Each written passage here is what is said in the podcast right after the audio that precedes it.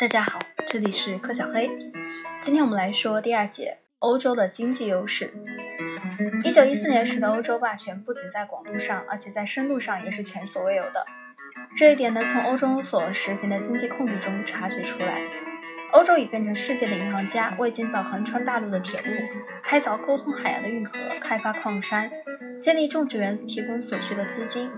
欧洲不仅成了世界的银行，而且已成为世界的工业工厂。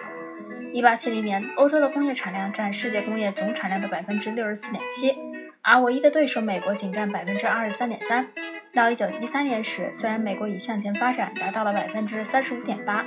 但这一年欧洲工厂的产量仍占世界总产量的百分之四十七点七。欧洲资本和技术大量输出的结果是全球经济空前统一。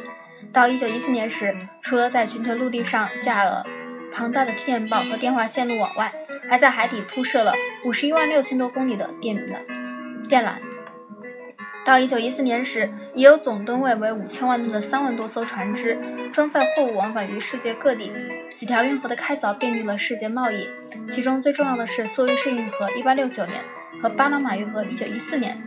前者将西欧到印度的航程缩短了四千英里，后者将纽约到旧金山的距离减少了近八千英里。几条横穿大陆的铁路的建成，打开了出大陆经济发展开发的大门。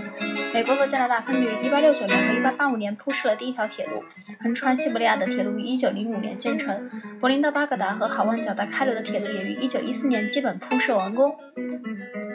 诸大陆这一经济上的一体化，导致了全球生产率的惊人增长。一八六零年至一九一三年间，世界工业总产量至少增加了六倍；一八五零年至一九一三年间，世界贸易额增加了十二倍。正如所预料的那样，欧洲在这经济腾飞中得益最多。虽然得不到有关全球状况的统计数字，但是据估计，一八八一八零零年，欧洲宗主国的人均收入与殖民地或半殖民地地区的人均收入的差距大约是三比一，而到一九一四年时，这一差距则增加到约七比一。横贯美洲大陆的铁路贯通。一八六九年五月十日，联合太平洋铁路公司和中央太平洋铁路公司（现在南太平洋铁路公司）的最后一段铁路在犹他州的普罗芒托里实现对接。一个值得纪念的场景是，一颗由加利福尼亚纯金制成的道钉打进了铁路，它象征着第一条横贯美洲大陆的铁路的完工。